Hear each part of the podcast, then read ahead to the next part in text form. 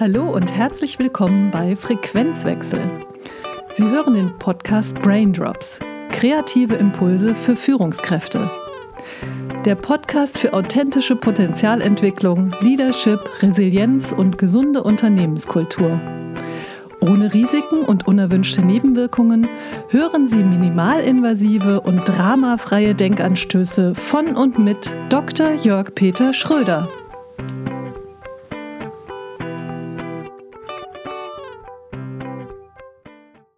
Hallo, hier ist Jörg-Peter Schröder. Heute geht es um das Thema Selbstwirksamkeit. Und ich habe einen ganz spannenden Gesprächspartner, und zwar den Kollegen Dr. Christoph Mauer. Und das Spannende ist, äh, Christoph, äh, du bist Arzt, Notfallmediziner und Hypnotherapeut. Erstmal herzlich willkommen, schön, dass du da bist. Vielen Dank, ich freue mich auch, Jörg. Und ich würde mich freuen, wenn du dich äh, selbst kurz vorstellst, damit wir wissen, was dich als Mensch auch ausmacht, Christoph. Ja, danke schön. Als Mensch ist natürlich ein weites Feld. Ich würde anfangen mit dem Ärztlichen, weil das, das ist, wie wir ins Gespräch gekommen sind. Ich bin ursprünglich mal Rettungsassistent gewesen, habe dann studiert und habe im Studium eine Fortbildung gehabt, wo mir jemand erzählt hat, dass er Rettungsmedizin gemacht hat und dafür Anästhesie. Und dann dachte ich, alles klar, das ist der Weg. Ich habe dann einen kleinen Schlenker über die Neurologie gemacht, habe zwei Jahre neurointensiv gemacht und wollte dann aber doch weiter mit der postoperativen Intensivmedizin machen. Bin dann über diesen Weg Anästhesist geworden und habe da auch einen ganz großen Schwerpunkt auf Intensivmedizin gemacht. Und dann ergab sich, dass ich aus dem Süden Deutschlands in den Norden gezogen bin und zu dem Zeitpunkt dann nochmal die Klinik gewechselt und dann stand nochmal so ein Wechsel an und ich überlegte, welche Richtung soll das gehen. Entweder nochmal vielleicht zurück an die Uni oder irgendwas ganz anderes. Und zu dem gleichen Zeitpunkt, wo ich dieses irgendwas ganz anderes im Kopf hatte, haben mehrere Leute, die sich auch gar nicht kannten, mir gesagt, beschäftige dich doch mal mit Hypnose, das könnte was sein für dich. Und dann habe ich mich mit Hypnose beschäftigt, indem ich erst ein Buch gelesen habe und dann bei dem Autor auch ein Jahr lang ein Curriculum besucht habe und habe das dann das bei der Deutschen Gesellschaft für Hypnosetherapie.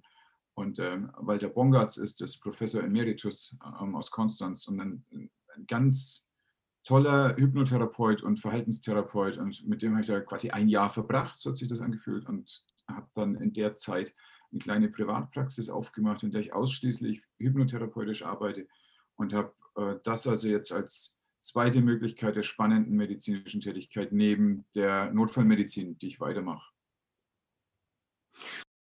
Wir haben uns ja, also ich finde das unglaublich spannend, äh, was du erzählst, weil die, die Themen äh, Notfallmedizin und Rettungsmedizin und Hypnotherapie, das ergänzt sich ja auch hervorragend. Und, und die Frage ist natürlich, äh, wo siehst du sozusagen die Grenze zwischen Therapie und wo fängt es an, dass der Patient oder mit dem du zusammen bist, auch in seine Selbstwirksamkeit oder seine Selbstheilung äh, reinkommst? Wo, wo ist da für dich so der Raum? Die westliche Medizin, die letztlich in der Notfallmedizin ihre härteste Entsprechung hat, nämlich sowohl von dem paternalistischen Weltbild des Arztes als auch über die Dynamik, über die Invasivität der Maßnahmen, auch die äh, Philosophie Fremdmittel wie Medikamente oder Fremdkörper wie äh, Knochenschienungen oder so in den Körper hineinzubringen. Das ist ja, das ist eine Sache, das ist quasi eine, eine Perversion des, des westlichen Gesundheitssystems zu dem Besten des Patienten. Es ist aber nicht so, dass das in irgendeiner Art und Weise nachhaltig den Patienten verändert, sondern es gibt ihm Luft, sich zu erholen von einem Symptom, was ansonsten unter Umständen tödlich wäre. Sei mhm. das nur zum Beispiel eine schwere Herzrhythmusstörung und wenn er keinen Schrittmacher reingebaut bekommt, dann fällt er halt tot um. Aber es gibt irgendwas, was dazu geführt hat, dass er eine schwere Herzrhythmusstörung hat. Es kann zum Beispiel ein ungesunder Lebenswandel mit einem langjährigen Bluthochdruck sein oder verfetteten Gefäßen oder was auch immer. Das heißt, die westliche Medizin schafft das, in dieser hochkritischen und unter Umständen tödlichen Situation Luft zu verschaffen. Und dann kommt ein Moment, wo der Patient jetzt die Verantwortung übernehmen muss. Ich sagte vorher, das ist eher so ein bisschen paternalistisch vorher. Die andere Seite ist, dass der Patient dann eben regressiv ist, nämlich eher in einem kindlichen Empfangen und Verantwortung abgeben, in diesem höchsten der Notfälle. Und dann muss da eine Transformation entstehen und ein Erwachen von einem Bedürfnis, sein eigenes Leben zu gestalten. Und da geht es dann oft eben um Sachen, die angewohnt sind seit Jahrzehnten um Verhaltensweisen, die dem Patienten wichtig sind, die letztlich aber dazu führen, dass der Körper völlig in die Fritten geht. Und natürlich ist es nicht so, dass der jetzt einfach aus der Intensivstation rausgeht und man sagt sich, also, muss jetzt zweimal am Tag meditieren und dann werden deine Herzkranzgefäße wieder gut. Aber er muss sich auseinandersetzen damit zum Beispiel, warum habe ich denn ein Bedürfnis, jeden Abend so lange zu essen oder zu trinken, bis ich fast bewusstlos auf dem Sofa sitze? Warum beschäftige ich mich nicht mit meinen Beziehungen zur Umwelt, sondern betäube mein Hirn mit vier Stunden Fernsehschauen am Abend und bewege mich nicht? Das sind all die Sachen, die ein, eine Begleitung brauchen, um nachzuschauen, an was es liegt. Und wo dieser Schmerz aus der akuten Krankheit verwendet werden kann, um einen Antrieb zu machen, sich mit sich auseinanderzusetzen und sein Leben zum Besseren zu entwickeln. Und da ist die Übernahme des Patienten von der eigenen Verantwortung für das eigene Leben das ganz Entscheidende. Ansonsten ja. kommt er im nächsten Jahr wieder. Ja? Dann hat er woanders ein Problem. Ich finde das super spannend, wenn du sagst, dass der äh, Schmerz ja dazu führen kann, dass ein Antrieb generiert wird. Ja. Also wenn wir das mal so traditionell chinesisch formulieren würden, würde ich immer sagen, der Schmerz ist der Schrei des Gewebes nach Fließenergie. Wo muss ich die Nadel setzen, dass es bei einer Blockierung wieder ins Fließen kommt? Und ich denke, du hast das sehr, sehr schön eben formuliert, indem du gesagt hast, die Herzrhythmusstörung oder die invasive Behandlung führt dazu, dass es zu einer Pause kommt, dass Luft verschafft wird. Nur dann hast du den Satz weitergeführt, weil du gesagt hast, es ist wichtig, dass dann der Patient auch in die Eigenverantwortung geht. Und das erlebe ich auch viel in den, bei, den, bei den Unternehmen, dass sozusagen ein großes Kindrollenspielerphänomen bei den Mitarbeitern ist, weil die sagen immer, ja, der große Boss oder der Chef soll das entscheiden, bleiben aber in einem Kindrollenspielerstatus drin und übernehmen nicht die Eigenverantwortung. Ich glaube, wo du gerade hingewiesen hast, ist zu sagen, wo bin ich, also wenn ich merke, ich komme an einen Anschlag, komme ich in eine Wende, dass ich Neues selbst auch in die Gestaltung bringen kann. Und das bedeutet ja tatsächlich Eigenverantwortung zu übernehmen. Ja. Da würde ich dich gerne fragen, wie, wie, erlebst du das in deiner Praxis? Sind die, sind die Patienten bereit, in diese Eigenverantwortung zu gehen? Oder sagen sie, Herr Doktor, ich bin da schon zu zwölf anderen Leuten und nur noch Sie können mir jetzt helfen? Das sind keine Patienten, mit denen man arbeiten sollte. Wer, also es gibt zwei Gruppen von Patienten, mit denen man keine Hypnotherapie machen sollte. Das sind die einen, die keine Lust drauf haben, dann wäre es übergriffig, und die, die davon ausgehen, dass das das Einzige ist, was ihr Leben noch retten kann. Ja. Dann, das ist eine Projektion, was da stattfindet. Das klappt gar nicht. Also letztlich ist die Hypnotherapie ein, ein Weg, in eine Trance zu kommen. Es gibt auch andere. Du kannst auch die ganze Nacht trommeln. Du kannst auch Ayahuasca zu dir nehmen. Du kannst irgendwas machen, ist völlig egal. Hauptsache, es ist eingebettet in deinen kulturellen Kontext. Und bei uns ist der kulturelle Kontext eben das Wort. Das ist ja so seit 2000 Jahren, das Wort war bei Gott und Gott war das Wort. Und äh, so sind wir sozialisiert, dass wir uns über Worte in Trance sprechen. Und äh, das kann man dann eben nutzen, um da dann hinzukommen, wo was passiert ist. Und dieser Schmerz zum Beispiel, was ich vorhin sagte, der passiert ja dann auf einer Trance-Ebene. Das ist ja nicht so, dass die Leute das, am Herzen eine Erkrankung haben, die hochakut wird und dann darüber rational nachdenken, so, oh, gut, dass ich darüber nachgedacht habe, ich werde jetzt mit dem Rauchen aufhören, vielen Dank. Sondern sie nehmen das ja mystisch wahr, unter Umständen sogar so, dass ähm, sie wahrnehmen, dass irgendetwas, was sie in der Vergangenheit getan haben, jetzt sich rächt und jetzt ist es manchmal ist es wie so eine Strafe Gottes, die da erlebt wird. Da werden auch Leute, die ganz ähm, agnostisch sind, werden dann auf einmal ganz mystisch denken. Und das ist eigentlich genau der Trance-Raum, um den es geht, wo die Krankheit einen, einen Symbolwert bekommt, der weit über eine Seite im Textbuch hinausgeht. Und genau da aber findet sich dann auch die Antwort. Natürlich, das mag von außen betrachtet Blödsinn sein, dass irgendwas sich da rächt, aber das ist ein Ansatzpunkt, der für den Patienten in dem Moment eine Wahrheit hat. Und wir sprachen gerade schon von Wirksamkeit. Und das sind ja zwei Aspekte, wie wir die Realität sehen können. Einmal über die Wahrnehmung, dann kommt eine Wahrheit raus, die ist einfach so. Und dann über die, die Wirklichkeit, nämlich was ich bewirken kann. Und mhm. dazwischen gibt es noch die Realität, die hat mit beiden relativ wenig zu tun und die können wir auch so im Ganzen nicht sehen. Aber letztlich haben wir ein, eine Möglichkeit, in die Wirklichkeit zu gucken über unsere Wahrnehmung und das nennen wir Wahrheit. Und dann haben wir eine Möglichkeit, auf die Realität einzuwirken über das, was wir tun, wie wir unser Leben ändern, wie wir uns gestalten, wie unsere Gedanken gestalten auch. Das ist unsere Wirksamkeit.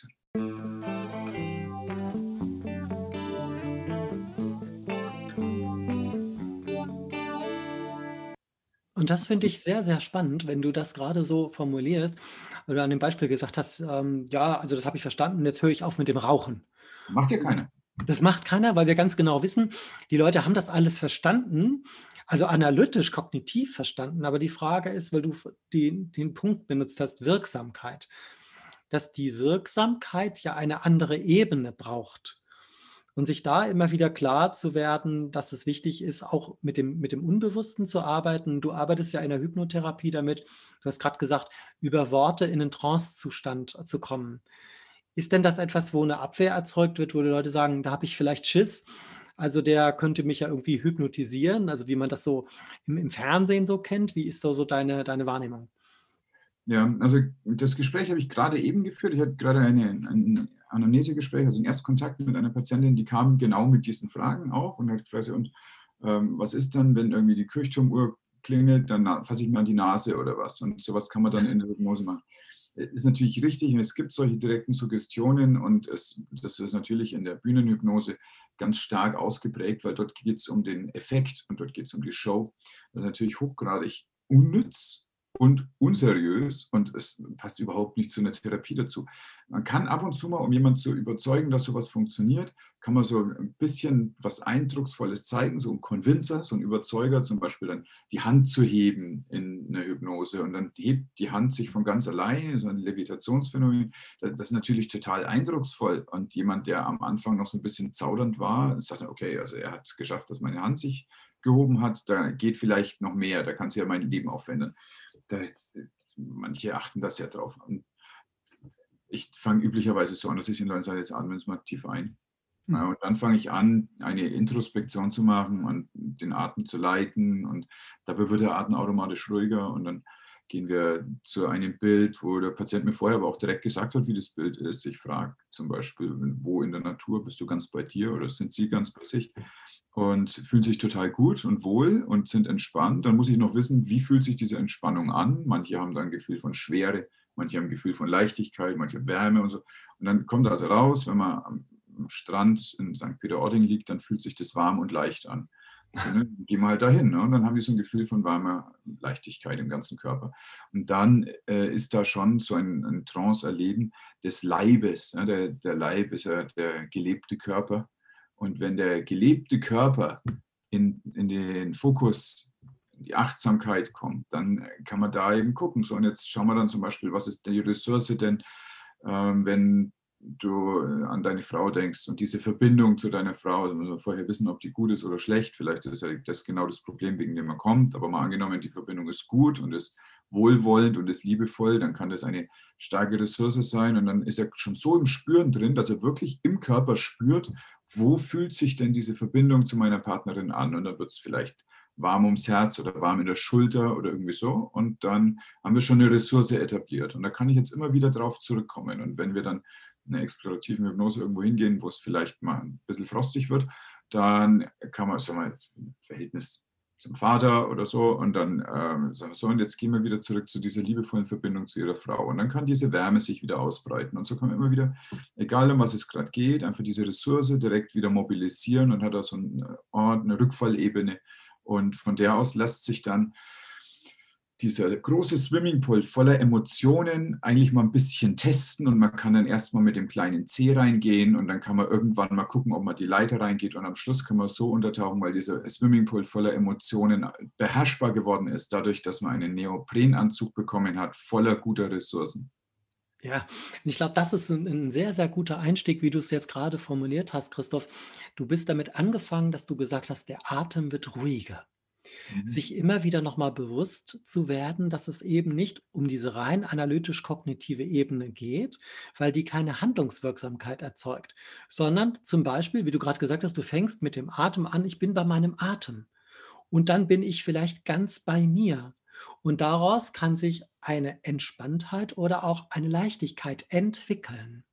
Und die Frage ist nur, Inwiefern wir das in den Alltag übertragen können, also die Wahrnehmung ist die erste Dimension, die du angesprochen hast. Das zweite ist tatsächlich diesen Zustand von Entspanntheit bei sich sein und bei der Atmen sein, ohne außer sich zu sein. Weil mhm. ich erlebe viele in, den, in, in, in ihrer betrieblichen äh, Verfasstheit, die unglaublich gehetzt sind, dass die eben außer sich, aber nicht bei sich sind.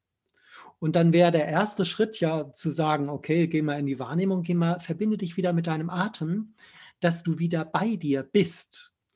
Und ähm, wie erlebst du das? Wie, wie, wie, verändert das die Leute, wenn die sozusagen in ihrer Selbststeuerung und damit auch die Fähigkeit erlangen, wieder bei sich zu sein? Es hat zwei Aspekte. Das eine ist, ganz neuroanatomisch betrachtet, verändert das bewusste Atmen die Spannung des vegetativen Nervensystems, indem der Nervus vagus, also der parasympathische, gestärkt wird in seinem Tonus und damit nimmt er automatisch die Spannung aus dem Sympathikus raus. Der Sympathikus ist zuständig für all diese Stressreaktionen, die wir kennen. Und je mehr Loops in so einem Arbeitsalltag sind, umso mehr ist der Sympathikus gesteuert. Und dann brauchen manche Leute einfach ein ganzes Wochenende, um irgendwie wieder ruhig zu werden. Und dann ist schon wieder Montag. Mhm. Und das ist ein von vielen Faktoren angeheiztes System. Und dann erleben die erstmals wieder sowas wie eine Entspannung. Und das merke ich ganz oft, dass die Leute dann so nach fünf oder zehn Minuten Hypnose äh, gluckert so der ganze Darm einmal durch. Hm.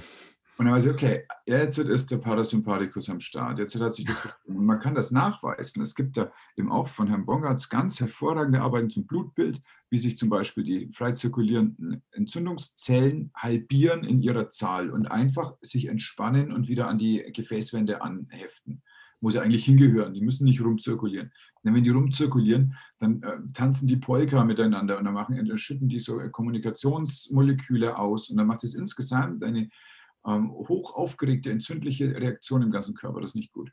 Das ist der erste Aspekt, also wirklich neuroanatomisches Korrelat hat und ein physiologisches Korrelat in diesem vegetativen Nervensystem.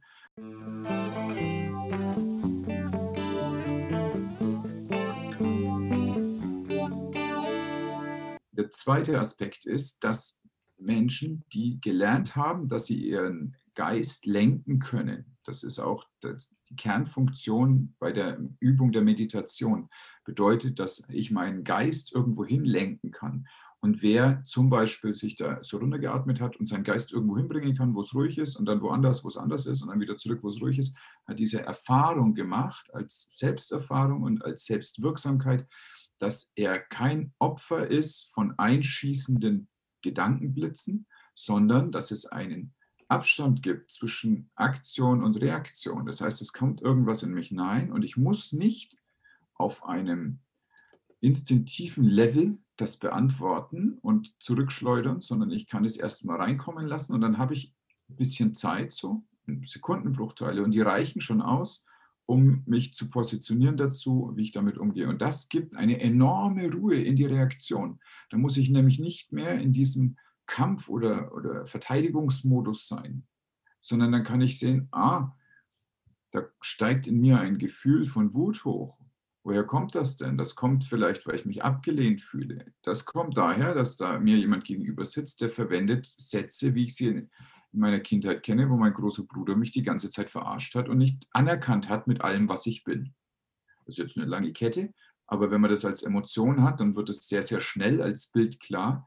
Und dann kann ich ganz anders auf den Mensch reagieren. Der kann nämlich da gar nichts dafür, dass da in mir was passiert. Da muss ich auch nichts an ihm rauslassen.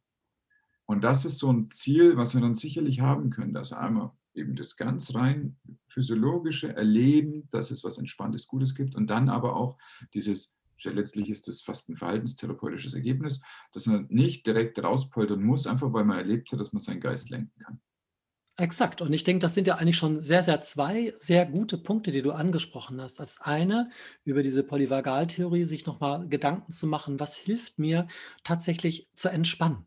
Wie du das gerade gesagt hast, wenn, wieder, wenn der Darm wieder ins Gluggern kommt, ist ein klares Zeichen, dass ich nicht mehr im Sympathikus aktivierten Zustand bin, sondern tatsächlich in die Entspannung komme. Mhm. Und das Zweite, was du gesagt hast, finde ich auch sehr, sehr spannend. Das wäre ja auch eine Maßnahme, die man lernen kann. Tatsächlich in dem Moment, wir wissen ja, Studien haben das bewiesen, Leute, die häufiger meditieren, tatsächlich die Fähigkeit haben, ihren Geist eben auch zu lenken. Und wenn wir das sozusagen als Schulfach mit einbeziehen könnten, sozusagen über das Thema Stresskaskaden und Sympathikus und Parasympathikus, also unser autonomes Nervensystem, und auf der anderen Seite die Geistlenkung über die Meditation, dann wären wir doch schon viele Schritte voraus, oder? Es ist halt so, dass das für viele Menschen ganz, ganz unheimlich ist. Also ich habe mit wirklich schlauen Menschen darüber gesprochen, was denn ihre Vorstellung ist, wie denn, wie sie als menschliches Wesen aufgebaut sind. So Körper, da sind die meisten sich ganz klar, dass es den gibt. Geist ist auch noch irgendwie in Ordnung. Sagen, wo ist die Seele? Und dann geht es schon los. Und wirklich kluge Leute bestreiten die Existenz der Seele. Mhm. Und dann denke ich mir aber, also dann stirbt ihr Meerschweinchen und dann weinen die. Na, ja. Wo kommt das her? Das kommt doch nicht aus dem Körper, das kommt doch auch nicht aus dem Geist, das kommt doch aus der Seele. Woher denn sonst? Ja, genau. Oder sie heiraten irgendjemanden. Mhm. Oder sie äh, sind in einem Betrieb und bleiben da. Man bleibt doch nicht in einem Betrieb, halt, weil man, weil man sich so identifiziert mit Schrauben und Verbundkunststoff, sondern weil man sich wohlfühlt mit den Menschen, die da sind, man Verbundenheit spürt mit Leuten, die man kennt und die man schätzt. Und das ist natürlich, ist das die Seele. Und äh, wir haben, also das kam eben dann, ein Freund von mir ist Philosoph und der hat eben da diese Seele als Begriff auch kritisiert und er hat gesagt, aber schau mal, das ist doch verbrämt und das ist mir gar nicht eingefallen vorher, dass die Seele als Begriff vielleicht falsch besetzt sein könnte und aber von den Religionsphilosophen und den Theologen so für sich genommen wird. Aber wir haben auch in der Medizin den Begriff der Seele. Es hm. gibt seelische Erkrankungen, die heißen so. Die hm. heißen im ähm, äh, Manual of Diagnosis. Äh, das, das sind seelische Erkrankungen. Und mhm. daran kann man nicht vorbeigehen, sondern das darf man akzeptieren.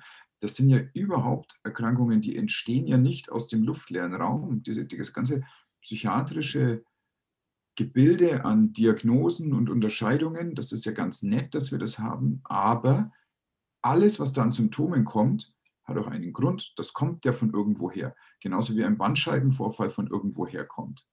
Ein Bandscheibenvorfall kommt von einem Missverhältnis von Belastung und Kraft oder Resilienz gegenüber dieser Belastung. Und mhm. ganz genau das Gleiche passiert mit der Seele, wenn die Belastung zu groß ist und die Resilienz nicht da ist. Und deswegen können manche Leute ganz furchtbare Sachen erleben und haben immer noch einen ganz großen Humor, eine ganz große Freude im Leben und tun unheimlich viel Gutes für andere. Und andere erleben ein, zwei Sachen, die von außen betrachtet gar nicht schlimm sind und sind gebrochen bis zum letzten Tag. Mhm. Das muss betrachtet werden. Ja, und ich glaube, dass es sehr, sehr wichtig ist, eben nicht nur, wie du das vorhin ganz am Anfang gesagt hast, Christoph, nicht nur an der therapeutischen Intervention etwas gegen die Erkrankung zu tun, sondern genau etwas dafür zu tun, dass die Resilienz und damit auch die Eigenverantwortung und auch die Selbstheilungskräfte aktiviert werden können. Absolut, total. Also es ist ja so, Rückenschmerz ist ja kein Mangel an Ibuprofen. Genau. Aber wir denken das oft so. Wir haben irgendwas, dann gehen wir irgendwo hin und dann wird irgendwas gemacht und dann ist irgendwas wieder gut. Ein Rückenschmerz darf Ibuprofen bekommen, weil ich mich sonst nicht mehr gut bewegen kann. Wenn ich dann aber die Fähigkeit habe, mich wieder gut zu bewegen, dann muss ich da die Verantwortung übernehmen, mich so zu bewegen, dass ich wieder Resilienz aufbauen kann. Das bedeutet, dass ich äh, zum Beispiel in dem Fall Gewicht verliere, damit mein Schwerpunkt sich verändert, Kraft aufbauen, was anderes mache. Wir hatten mal eine Zeit, also das ist schon ein paar Jahre her, da ist das englische Gesundheitssystem kritisiert worden, das äh, NHS, äh, dass es so wenig Möglichkeiten gibt zu operieren. Und damals, ich habe da noch studiert, also schon einfach ein paar Jahre her, und in Deutschland ging es da los, dass irgendwie alles, was bei drei nicht auf dem Baum war, zum äh, Wirbelsäulenchirurgen hingelegt wurde. Und die haben dann erstmal operiert und dann ist irgendwas passiert. Und dann haben sie aber festgestellt, dass von den Patienten in England, die insgesamt vier Monate warten mussten, bis sie einen OP-Termin hatten, sind nur ein Drittel der Patienten überhaupt zum OP-Termin erschienen. Die anderen sind ja nicht gestorben. Die anderen haben ihr Leben verändert und hatten keine Indikation mehr für eine OP. Mhm. Stell dir vor, wie schlimm das wäre, wenn diese Menschen alle in der nächsten Woche direkt einen OP-Termin bekommen hätten. Absolut. Hätten sie das Versprechen gehabt, dass jetzt ganz schnell was gemacht wird, das ist eine Passivformulierung. Und danach sei es wieder gut. Tatsächlich aber hätten sie ihr Leben ändern dürfen. Und diese Chance geht an ihnen vorbei. Die werden ein anderes Problem haben. Die, wird, die werden in fünf Jahren mit einem neuen Symptom kommen. Und ich glaube, das ist ein ganz, ganz, ganz wichtiger Punkt, den jeder für sich ja auch mitnehmen kann. Gerade wie du auch gesagt hast, dass Rückenschmerz kein Mangel an Ibuprofen ist, sondern immer wieder auch die Möglichkeit bietet, selbst tatsächlich das Leben anders auch zu sehen, mehr in Bewegung zu kommen, die Statik zu verändern und damit ja auch tatsächlich der Lebensfrequenz eine neue einzuhauchen oder sich zu verändern. Ich fände es wahnsinnig spannend, wenn wir an diesem Thema dranbleiben äh, würden und äh, weiter und tiefer in diese Thematik eingehen äh, werden. Ich gucke jetzt mal so ein bisschen auf den, äh, auf den Wecker und äh, würde mich einfach freuen, wenn wir einen neuen Termin äh, vereinbaren. Mir hat es erstmal wahnsinnig viel Spaß gemacht. lieber Christoph, bedanke mich sehr bei dir und wünsche dir heute noch einen ganz, ganz schönen Tag. Ja, danke schön. Das wünsche ich dir auch. Und ein ganz schönes Wochenende jetzt auch gleich. Das geht ja gleich los. Genau. Dankeschön, Christoph. Danke dir. Ja, Ihnen und euch auch vielen Dank fürs Zuhören. Ich hoffe auch, dass dieser Podcast wieder eine Bereicherung gewesen ist. Und bis zum nächsten Mal. Stay tuned, keep cool and carry on. Kreative Grüße, Ihr Jörg Schröder. Sie hörten den Podcast Braindrops. Kreative Impulse für Führungskräfte. Der Podcast für authentische Potenzialentwicklung, Leadership, Resilienz und gesunde Unternehmenskultur. Minimalinvasive und dramafreie Denkanstöße von und mit Dr. Jörg Peter Schröder. Weitere Informationen über Coaching, Wirtschaftsmediation und gesunde Arbeitskultur erhalten Sie unter www.frequenzwechsel.de.